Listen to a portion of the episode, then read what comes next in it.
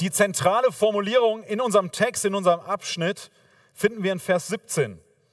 Dort sagt Petrus, so führt euren Wandel in Furcht. Oder andere Übersetzungen schreiben, führt ein Leben in Gottesfurcht. Warum sagt Petrus das? Warum sollen wir in Gottesfurcht leben? Und in unserem Text im direkten Zusammenhang gibt uns Petrus zwei Gründe dafür, warum wir in Gottesfurcht leben sollen. Diese Gründe sollen uns überzeugen, dass wir ein Leben in Gottesfurcht führen und gleichzeitig sollen sie uns dabei helfen, wie wir in Gottesfurcht tatsächlich leben können und wie wir darin wachsen können. Und diese zwei Punkte, diese zwei Gründe will ich mit euch anschauen. Der erste Punkt heißt, lebt in Gottesfurcht, weil Gott unser Vater und unser Richter ist. Lebt in Gottes Furcht, weil Gott unser Vater und unser Richter ist. Und wir finden das direkt in Vers 17 zu Beginn des Verses. Und wenn ihr den als Vater anruft, der ohne Ansehen der Person richtet nach dem Werk jedes Einzelnen. Petrus gebraucht hier zwei Bilder über Gott. Er beschreibt, wer Gott ist. Zum Ersten sagt er, Gott ist unser Vater. Er nimmt das Bild vom Vater und den Kindern. Und Petrus hat schon vorher in Vers 14 dieses Bild angedeutet, als er schreibt, als gehorsame Kinder passt euch nicht den Begierden an. Wir sind Gottes Kinder. Er ist unser Vater. Deshalb sollen wir ihm gehorchen. Wir sollen ihm nacheifern. Wir sollen ihn widerspiegeln. Er hat uns gerettet und uns zu seinen Kindern gemacht, in eine persönliche Beziehung gebracht. Was für ein Geschenk. Der große Gott bringt uns nahe, indem er uns zu seinen Kindern macht, in seine Familie aufnimmt. Und wie unsere Kinder anfangen irgendwann, ihre Eltern, Mama und Papa nachzumachen, Manchmal ist es gut und manchmal sind es eher komplizierte, schwierige Dinge, die sie nachmachen, wo sie uns spiegeln. So sollen wir Gott widerspiegeln. Wir sollen erkennen, wer Gott ist und sollen so leben, dass wir seinen Charakter widerspiegeln. Wir rufen ihn als Vater an. Er ist unser Vater und wir sind seine Kinder. Aber Petrus bleibt nicht dabei stehen, sondern er nimmt noch ein zweites Bild dazu. Er sagt, Gott ist nicht nur unser Vater, sondern er ist auch derjenige, der gerecht richten wird. Gott ist auch unser Richter. Wir sollen ihm als Vater gehorchen, aber wir sollen ihm umso mehr gehorchen, weil er auch unser Richter ist.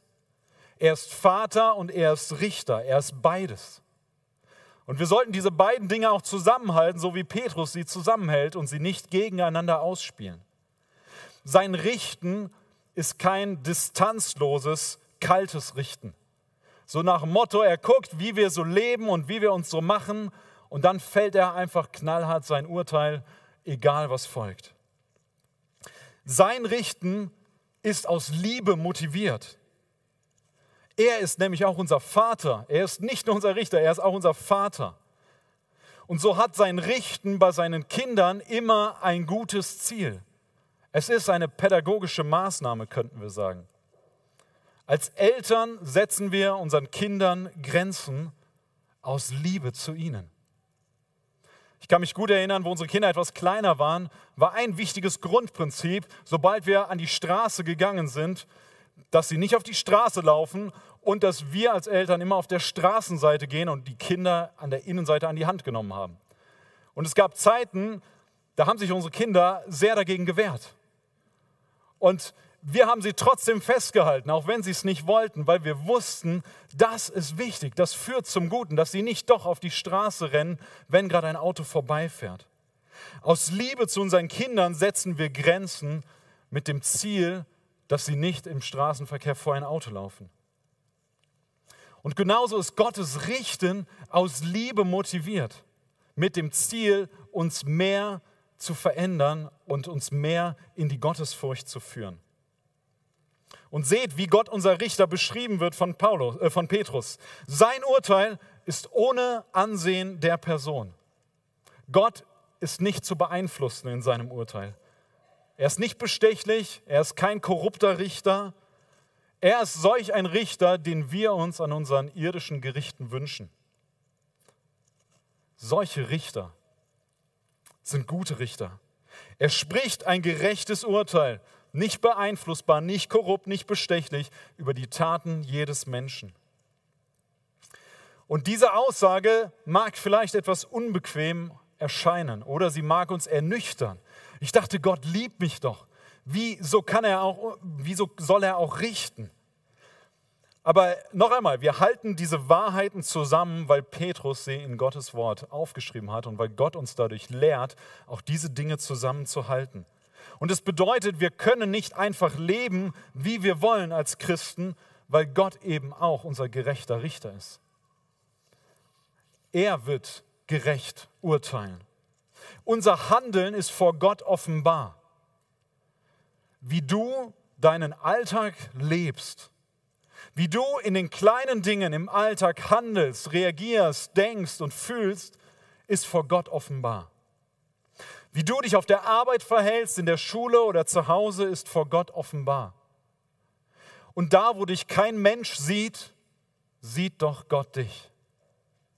Da, wo du Überstunden für deinen Arbeitgeber aufschreibst, da, wo du deine Steuererklärung machst, da, wo du bei der Klassenarbeit sitzt und in der Gefahr bist, vielleicht abzuschreiben, dein Handeln ist vor Gott offenbar. Lasst uns das im Bewusstsein haben. Gott ist unser Vater und er ist unser Richter und deshalb sagt Petrus, so führt euren Wandel in Furcht, solange ihr euch hier als Fremdlinge aufhaltet. Lebt ein Leben in Gottes Furcht. Gottes Furcht meint nicht, wir sollen unser Leben in Angst und Panik vor Gott führen. Das wäre ja ein Schluss, den wir ziehen können. Wenn Gott unser Richter ist, dann müssen wir vor ihm Angst haben, wie er uns beurteilt. Aber Petrus sagt, gebraucht diesen Begriff positiv. Oft in der Bibel ist der Begriff positiv gebraucht von Furcht und im Sinne von Gottesfurcht gemeint. Und Gottesfurcht meint, eine angemessene Ehrfurcht vor Gott zu haben. Zu wissen, wer Gott ist, nämlich Gott ist heilig und er ist gerecht und Gott ist gleichzeitig unser Vater. Gottesfurcht meint, dass wir ergriffen sind von der Größe und Herrlichkeit Gottes, dass wir sehen, wie er wirklich ist, dass wir darüber staunen, dass wir davon überwältigt sind und dass wir nicht in Angst vor ihm erzittern und erstarren. Gottesfurcht ist im Gegenteil das Gegenteil, das Gegenpart von Angst. Wahre Gottesfurcht ist nämlich das Gegenmittel für jede Angst in deinem Leben und in unserer Welt. Da, wo du Angst und Sorgen hast, ist Gottesfurcht das, was du brauchst. Eine größere und herrlichere Vision und Sicht, wer Gott ist und was er getan hat, die dich ergreift und die dein Leben prägt und bestimmt, führt dazu, dass deine Angst weg ist, dass deine Angst abnimmt. Und so bedeutet es, in Gottesfurcht zu leben, ergriffen zu sein von dieser Sicht auf Gott. In Ehrfurcht als Kind zum Vater zu kommen und ihn voller Freude anzubeten. Und gleichzeitig führt ein Leben in Gottesfurcht dazu, das zu fürchten, was Gott missfällt. Das zu tun und zu wollen, was Gott will, was Gott ehrt und das zu vermeiden und davon Abstand zu nehmen, was, Gott, was Gottes Willen nicht entspricht. Der bekannte Baptistenprediger Charles Haddon Spurgeon hat dazu Folgendes gesagt. Er sagt, es ist eine kindliche Furcht, in der Gegenwart dessen, den wir zutiefst verehren, nichts zu tun, was gegen seinen Geist und Willen ist. Und er geht weiter und sagt, es gibt also eine Furcht, die aus einer hohen Wertschätzung des Charakters Gottes und aus dem Bewusstsein seiner Gegenwart erwächst. Die heilige Furcht führt uns dazu, alles zu fürchten, was das Missfallen unseres Vaters erregen könnte. Soweit Spurgeon. Die heilige Furcht führt uns dazu, das zu fürchten, was Gott missfällt, was unserem Vater missfällt. Und die Frage für uns ist, die Frage an dich ist, wie gehen wir mit unserer Sünde, mit unserem Versagen um? Und ich will, will dir sagen, nimm deine Sünde nicht zu leicht. Geh nicht leichtfertig mit deiner Sünde um. Nimm deine Sünde ernst, weil Gott sie ernst nimmt. Weil jede Sünde ein Affront ist gegen den himmlischen Vater, der uns als seine Kinder adoptiert hat und wir dürfen mit ihm leben. Und dennoch ist jede Sünde ein Schlag in sein Gesicht. Zeigt, dass unsere Herzen von Natur aus eigentlich Rebellen sind und gegen Gott rebellieren und uns selbst lieber auf dem Thron sehen wollen als unseren Vater und König und Herrn. Lasst uns lernen, das zu fürchten, was Gott nicht gefällt. Tom Schreiner, der Theologe, er benutzt ein Bild vom Autofahren und er sagt, ein guter Autofahrer hat eine gesunde Furcht vor einem Unfall weiß nicht, wer von euch ein guter Autofahrer ist, aber wenn du ein guter Autofahrer bist, dann solltest du eine gesunde Furcht vor einem Unfall haben. Und er sagt weiter, weil diese Furcht ihn davon abhält, etwas Dummes zu tun. Mit 250 über die Autobahn zu rasen, die, die Schilder und Begrenzungen zu übersehen und zu ignorieren. Die Furcht vor einem Unfall hält dich davon ab, so etwas zu tun. Und so ähnlich ist es mit unserer Gottesfurcht. Wir sehen, wie herrlich Gott ist und wir fürchten, das zu tun, was ihm missfällt und wir wollen davon Abstand nehmen, um gottesfürchtiger zu leben. Lebt in Gottesfurcht, weil Gott euer Vater und euer Richter ist. Und das gilt, sagt Petrus am Ende von Vers 17, solange ihr euch hier als Fremdlinge aufhaltet. Die Situation der Leser vom ersten Petrusbrief äh, war so, dass sie zerstreut waren in Kleinasien. Und er sagt, hey, da wo ihr seid, lebt in Gottes Furcht. Egal wie zerstreut oder wie herausfordernd eure Situation ist, wie angefochten ihr persönlich seid, wie, wie ausgegrenzt ihr vielleicht werdet, weil ihr Christen seid, wie schwierig es euch gemacht wird in der Gesellschaft, in der Nachbarschaft, auf der Arbeit. Lebt in Gottes Furcht. Und gleichzeitig hat es nicht nur für die Leser vom ersten Petrusbrief eine, eine Botschaft, sondern auch für uns eine größere Dimension, dass wir als Christen in dieser Welt ein Stück Fremdlinge sind. Diese Welt ist nicht mehr unser Zuhause. Wir sind nur vorübergehend hier. Und diese Zeit, die Gott uns hier schenkt, bis Jesus eines Tages wiederkommt oder bis wir sterben, sollen wir in Gottes Furcht leben. Wie strahlst du in deinem Leben, in dieser Zeit, die du hier hast, in der Fremde, in der du hier auf dieser Erde lebst, wie strahlst du Gottes Furcht aus? Wenn ich dir in der nächsten Woche begegne, in deinem Alltag, ganz überraschend durch die Tür reinkomme und dich in einer Situation wiederfinde, wo du vielleicht provoziert worden bist, von einem Klassenkameraden, von einem Familienmitglied. Wie reagierst du? Was zeigt deine Reaktion über das, wo dein Herz ist und wie sehr du in Gottesfurcht lebst oder nicht? Wenn du bei der nächsten Beförderung übergangen wirst, wie reagierst du? Wenn dein Nachbar etwas über dich sagt, was nicht stimmt, wie reagierst du? Wenn Dinge in deinem Alltag nicht nach deinem Plan oder nach deinen Vorstellungen laufen, wie reagierst du? Wenn du nicht mehr die Kontrolle hast über das, was in deinem Leben und in deinem, in deinem Umfeld, in deiner Familie, in deinem Job passiert, wie reagierst du? Seht ihr, die Reaktionen unseres Herzens, unseres Lebens geben uns einen Hinweis auf das, wo unser Herz eigentlich tickt und wo unser Herz eigentlich ist. Und Petrus sagt, lebt in Gottesfurcht. Wie sieht dein Leben aus, das Gottesfurcht ausstrahlt? Lebt in Gottesfurcht, weil Gott euer Vater und euer Richter ist. Das war der erste Grund, den Petrus uns nennt. Der zweite Grund finden wir in den Versen 18 und 19. Lebt in Gottesfurcht, weil ihr erlöst worden seid. Lebt in Gottesfurcht, weil ihr erlöst worden seid. In Vers 18 lesen wir, denn ihr wisst ja, dass ihr nicht mit vergänglichen Dingen, mit Silber oder Gold losgekauft worden seid aus eurem nichtigen, von den Vätern überlieferten Wandel. Petrus spricht hier von dem früheren Leben. Das Leben, das von den Vätern überliefert worden ist. Ein Lebensmuster, eine Prägung, eine Tradition. Und es gibt hier vermutlich manche von uns, die aus so einer Familienprägung kommen, die mit Christus nichts zu tun hatte. Wo über Generationen kein einziger Christ in der Familie war, wo es keine christliche Prägung gab, wo es, wo es vielleicht mehr Atheismus oder, oder ein, eine Anti-Haltung gegenüber Gott war. Das war das frühere Leben. Andere von uns sind vielleicht sehr christlich aufgewachsen, in der Gemeinde groß geworden, in der christlichen Familie aufgewachsen. Aber täuscht euch nicht, die Gefahr, so ein nichtiges Leben, was Petrus beschreibt, kann uns dort genauso begegnen.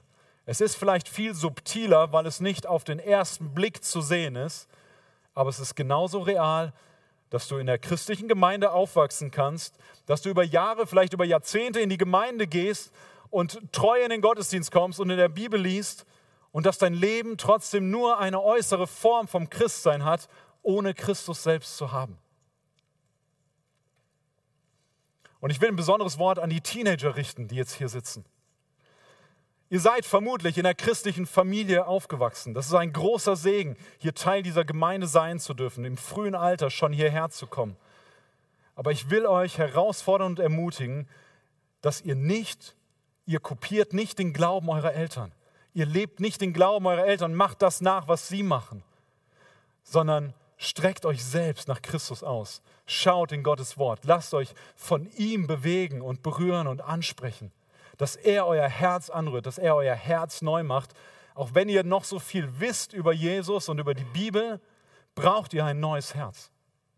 Euer Leben ist genauso ohne Christus, wenn ihr nicht wiedergeboren seid, wie das von Menschen, die weit, weit weg außerhalb der Gemeinde sind. Das Urteil Gottes über ein Leben ohne Christus es, es ist sinnlos. Es ist nichtig, sagt Petrus. Ein nichtiger Wandel, ein sinnloses Leben. Später in Kapitel 2, Vers 9 beschreibt er es als Finsternis. Es hat keinen wirklichen Wert, wenn du ohne Jesus lebst. Und vielleicht erscheint uns das normal, wenn wir nicht christlich aufgewachsen sind, wenn du vielleicht hier sitzt und du kennst Jesus Christus noch nicht, dann ist es normal, weil alle anderen doch auch so leben. Aber Gottes Maßstab sagt, es ist sinnlos, wenn es ohne Christus ist. Dein Leben mag dir selbst wie Silber oder Gold erscheinen, aber ohne Christus ist es sinnlos in Gottes Augen und nach Gottes Maßstab. Silber und Gold vergeht. Und diese Geschichte, dieses frühere Leben von einem sinnlosen, nichtigen Leben hat jeder von uns der Christus kennt, der wiedergeboren ist, der mit Jesus lebt, der sein, sein Leben an ihm festgemacht hat, der voll, voller Glauben und Vertrauen sein Leben auf ihn gesetzt hat. Und das ist die gute Nachricht. Wir sind nicht, wir bleiben nicht da stehen, wo die vergänglichen Dinge sind, die uns nicht retten können, die uns nicht erlösen können. Wir bleiben nicht bei dem Leben ohne Christus stehen, sondern wir sind erlöst, sagt sagt Petrus. Wir sind losgekauft, nicht mit vergänglichen Dingen, sondern in Vers 19, sondern mit dem kostbaren Blut des Christus, als eines makellosen und unbefleckten Lammes. Wir sind losgekauft, freigekauft. Und das Bild, was hier hintersteckt, ist das Bild eines Sklaven, der auf dem Sklavenmarkt steht und zum Verkauf ist und wo ein Preis bezahlt werden muss, damit er erlöst wird, damit er losgekauft wird. Und wisst ihr was? Gott hat diesen Preis bezahlt, damit du und ich erlöst werden. Aus diesem Leben ohne Christus, was nichtig und sinnlos in der letzten Konsequenz ist. Und der Preis, den Gott bezahlt hat, sagt Petrus, ist so viel kostbarer als Silber oder Gold. Häuft dir alle Reichtümer dieser Welt an und du hast nicht mal eine Ahnung davon, wie kostbar der Preis ist, den Gott bezahlt hat. Was ist der Preis, den Gott bezahlt hat?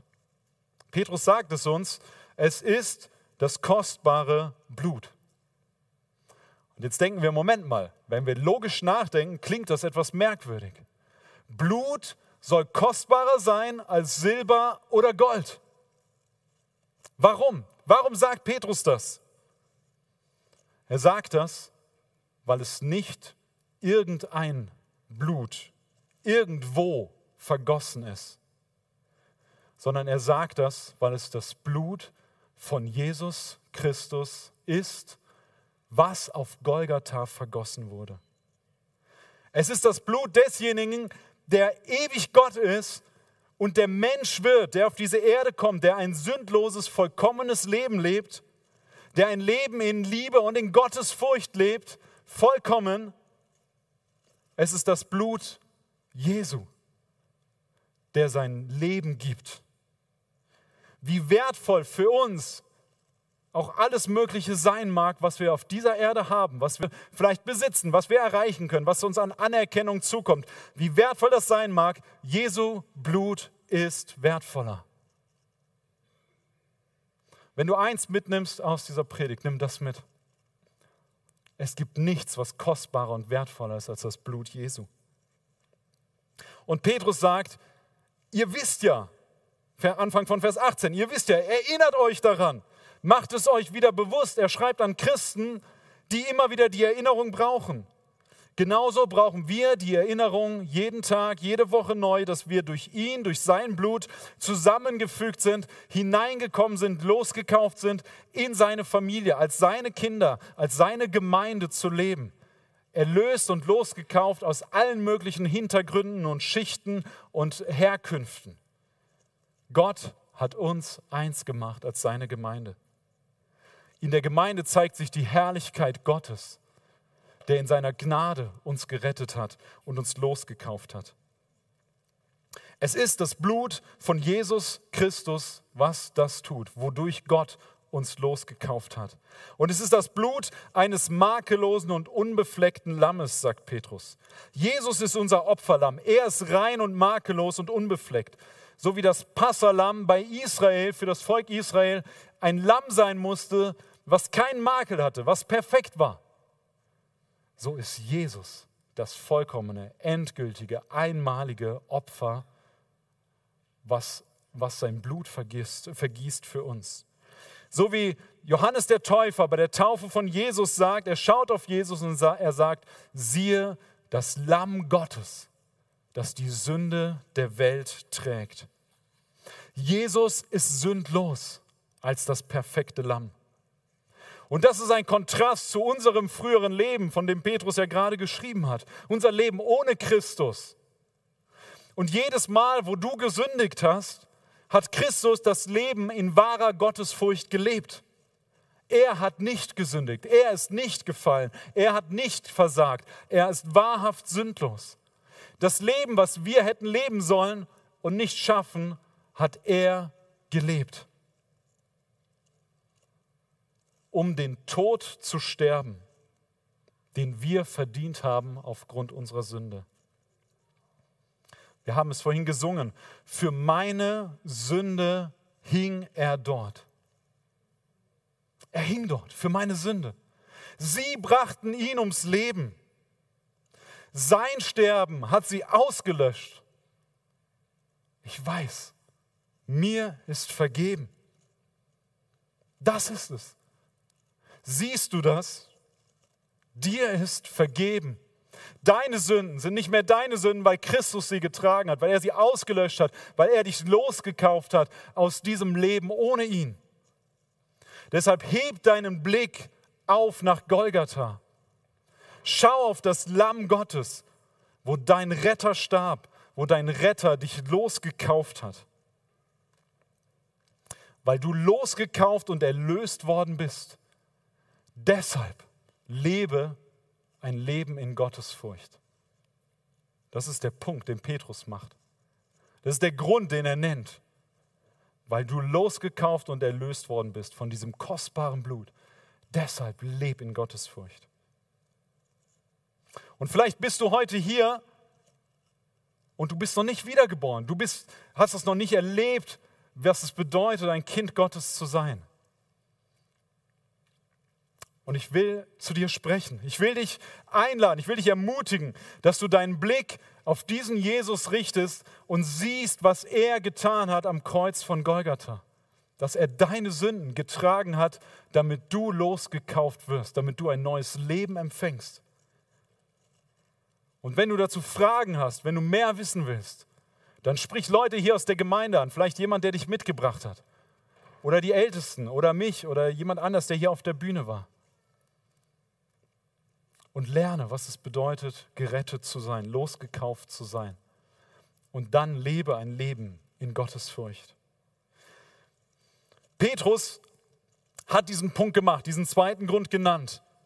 Und er macht jetzt im Prinzip noch eine Erweiterung. Er sagt, nachdem ich das klar gesagt habe, diese Gründe genannt habe, warum wir in Gottesfurcht leben sollen, will ich, dass ihr noch eine größere Dimension dieser Rettung und Erlösung seht. Und ich denke, er macht das, um deutlich zu machen, dass wir in unserem Leben, bei allen Herausforderungen, die uns begegnen, in Gottesfurcht gestärkt werden und ermutigt werden, tatsächlich so zu leben. Und das führt uns zu den Versen 20 und 21. In Vers 20 lesen wir, er, also Christus, war zuvor ersehen vor Grundlegung der Welt, aber wurde offenbar gemacht in den letzten Zeiten um euretwillen dass Jesus Christus in diese Welt kommt zur Erlösung und Rettung für uns Menschen, geht auf Gottes ewigen Plan zurück. Und dieses Wort ersehen ist dasselbe Wort, was Petrus in Kapitel 1, Vers 2 schon verwendet hat. Dort sagt er, die auserwählt sind, also er spricht von den Christen, gemäß der Vorsehung Gottes. So wie Gottes Vorsehung und Erwählung denen gilt, die gerettet sind, die erlöst werden so ist es sein Plan und sein Beschluss, den Erlöser, den Retter zu schicken. Das ist das, was wir hier in Vers 20 haben. Und das vor Grundlegung, vor Erschaffung der Welt. Und es ist nicht nur ein Vorherwissen. Manche interpretieren das als ein Vorherwissen, dass Gott vorher wusste, was in der Zukunft passieren würde. Das macht keinen Sinn in Vers 20 im Blick auf Christus, weil es doch Gottes Plan und Beschluss ist, Menschen, Sünder wie dich und mich, zu erwählen und zu retten und loszukaufen. Er hat diesen Beschluss gefasst. Es ist vorher beschlossen worden und Petrus sagt, jetzt ist es sichtbar und offenbar geworden durch die Auferstehung und Verherrlichung Jesu. Und das, sagt Petrus, ist geschehen um euretwillen.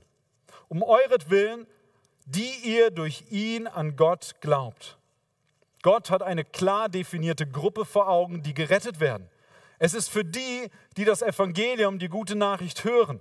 Es ist für die, die ihren Glauben auf Gott setzen und die dadurch eine lebendige Hoffnung haben durch die Auferstehung Jesu Christi. Und wenn du das erlebt hast in deinem Leben, dann lade ich dich ein, heute neu zu staunen über deine Rettung über das, was Gott in seiner Gnade getan hat. Sei dir deiner Rettung heute neu gewiss, weil Gott es ist, dessen Werk das ist. Er hat das getan. Er hat es vor Grundlegung der Welt beschlossen und Petrus sagt damit im Prinzip, hey, das soll dich gewiss machen, dass es Gottes Werk ist. Es ist nicht dein Handeln, dein Können, dein, dein Erreichen ähm, von irgendeinem Stand oder irgendeiner Gerechtigkeit, es ist Gottes Werk, Gottes Beschluss, Gottes Plan, Gottes Erwählung, Gottes Rettung. Und deshalb kannst du dir gewiss sein, dass er dich losgekauft hat und dass er sich, dich bei sich hält. Setz deinen Glauben auf Gott. Aber vielleicht sitzt du auch hier und hast deine Zweifel. Du bist nicht so gewiss. Vielleicht hast du Zweifel, ob du denn erwählt bist oder nicht, oder wer überhaupt erwählt ist oder wer nicht. Dann lass dir sagen, die Bibel gibt uns kein Mandat dafür zu spekulieren, wer erwählt ist und wer nicht. Das ist nicht das Thema. Wenn der Heilige Geist durch Gottes Wort an deinem Herzen wirkt und dir zeigt, wie herrlich Christus ist und was er für dich am Kreuz von Golgatha getan hat, dann schau auf ihn und ergreif in, mit Freude im Glauben Jesus Christus. Spekulier nicht darüber, was mit der Erwählung ist. Wenn Gott dein Herz anrührt und dein Herz neu macht, dann ergreif Christus im Glauben. Vielleicht sitzt du auch hier und hast Zweifel und sagst, ich bin zu sündig. Du kennst nicht meine letzte Woche. Du denkst zurück an deine letzte Woche und an das, was schiefgegangen ist. Vielleicht an die Sünden, die immer wieder kommen, die du jede Woche immer wieder tust. Du fällst und fällst und versagst, versuchst wieder zu Gott zu kommen, kriegst am Sonntag wieder neu, neue Ermutigung und morgen sieht es schon wieder anders aus. Und du bist niedergeschlagen, wenn du jetzt schon an deine nächste Woche denkst, wo du doch so ein Sünder bist und das nicht hinbekommst. Lass dir sagen, als Sünder bist du bei Jesus willkommen. Sünder zu sein ist die Voraussetzung, um zu Jesus zu kommen. Wir haben es vorhin gehört. Kommt her, die ihr mühselig und beladen seid. Kommt zu Jesus. Er kauft dich los. Es ist nicht dein Werk. Geh zu ihm mit deinen Sünden. Er ist der, der dich loskauft von, von deinem alten Leben. Aber vielleicht bist du auch hier und fragst dich, okay, ich habe jetzt keine Zweifel, ich frage mich mehr, wo bin ich denn überhaupt Sünder? Ich bin doch gar nicht so schlecht. Ich kenne so viele Leute, die viele Dinge machen, die schlechter sind. Die Ehebruch begehen, die, die was weiß ich, äh, lügen, stehlen oder sonst was. Und vielleicht ist dein Problem, dass du eigentlich zu gut bist. Das würdest du vielleicht nicht so sagen, aber ich darf es dir sagen. Vielleicht denkst du, ja, ich bin gar nicht so schlecht. Wofür brauche ich denn Jesus? Ich bin doch eigentlich gar nicht so ein richtiger Sünder. Dann lass dir sagen, schau auf Gott und auf sein Wesen, so wie wir es angeschaut haben, dass Gott heilig ist und dass er Richter ist, dass er vollkommen gerecht ist. Und lass dir sagen, sein Maßstab gilt, was gut ist. Du setzt nicht den Maßstab, indem du dich mit anderen Menschen vergleichst und sagst, ja gut, ich bin eigentlich ganz gut, weil die sind ja schlechter. Nein, dein Vergleichspunkt ist Gott und sein heiliges und vollkommenes Wesen. Und wenn du dich damit vergleichst, dann, dann bete darum, dass du erkennst, dass du Sünder bist gegenüber einem heiligen und gerechten und vollkommenen Gott. Es ist Gottes Plan von Ewigkeit her, Christus zu senden zu, zur Errettung, zur Erlösung. Und im Vers 21 haben wir abschließend dann auch nochmal diese, diese Betonung, die ihr, die ihr durch ihn an Gott glaubt der ihn, der Christus aus den Toten auferweckt hat und ihm Herrlichkeit gegeben hat. Gottes Plan ist eng verbunden mit dem Leben und Sterben Jesu und mit seiner Auferstehung und seiner Verherrlichung. Und was Petrus hier macht, er sagt, es ist Gottes Werk. Habt ihr das gesehen im Vers 21? Der ihn auferweckt hat. Gott hat Jesus auferweckt. Der ihm Herrlichkeit gegeben hat. Gott es ist Gottes Werk, dass wir errettet sind, dass er alles in Jesus für uns getan hat. Und wozu? Wozu hat er dieses Werk getan? Das sehen wir am Ende von Vers 21. Damit euer Glaube und eure Hoffnung auf Gott gerichtet seien. Gott hat das getan, um uns zu retten, um uns loszukaufen, aber auch um unseren Glauben und unsere Hoffnung fest an ihm zu verankern. Mit anderen Worten, schau nicht auf deine Umstände, wenn du nach Glauben und Hoffnung suchst. Da gibt es letztlich keine feste Hoffnung. Schau nicht auf deine Umstände, sondern schau auf Gottes Werk, sagt Petrus. Schau auf das, was er getan hat, was er vor Beginn der Welt geplant hat, was er durchgeführt hat in herrlicher Art und Weise und wie er uns gerettet hat, wie er Jesus auferweckt hat, ihm Herrlichkeit gegeben hat. Es ist Gottes Werk und deswegen sind unser Glaube und unsere Hoffnung an ihm fest. Es hängt alles an ihm. Es ist sein Werk. Und ich will dich ermutigen, dass du im Alltag in den nächsten Tagen dir Zeit nimmst, innehältst und auf Gottes Werk schaust. Und dadurch ermutigt wirst, mehr in Gottes Furcht zu leben, gefestigt, gestärkt wirst in deinem Glauben an ihn. Schau auf das, was er getan hat. Und ich lade euch ein und will euch ermutigen, das auch als Gemeinde, dass wir das miteinander tun. Dass wir, wenn wir das Abendmahl feiern, dass wir uns gegenseitig ermutigen und auf das Werk Gottes hinweisen und uns dadurch stärken. Dass wir, wenn wir füreinander beten, dass wir das mit einbeziehen.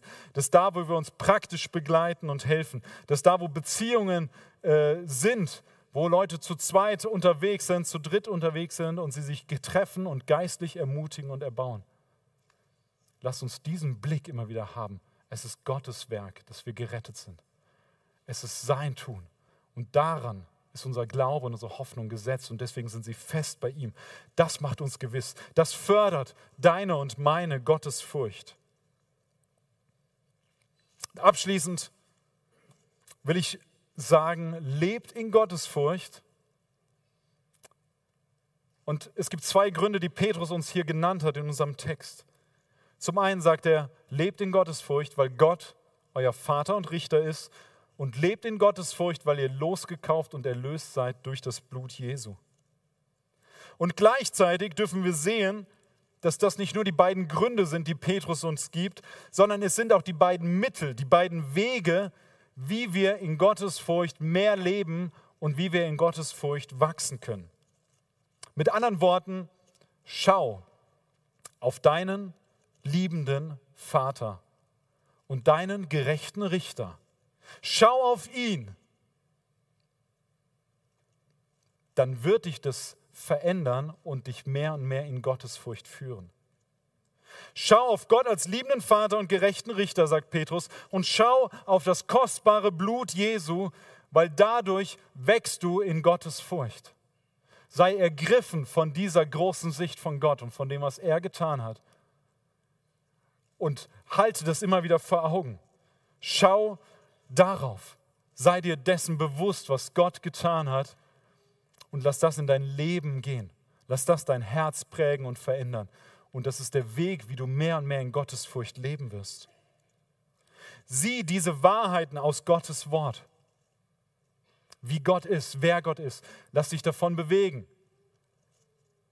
Und lass dich davon prägen. Wachse dadurch in einem Leben in Gottes Furcht. Lebt in Gottes Furcht, weil Gott unser Vater und Richter ist und weil ihr erlöst worden seid durch das kostbare Blut Jesu. Amen.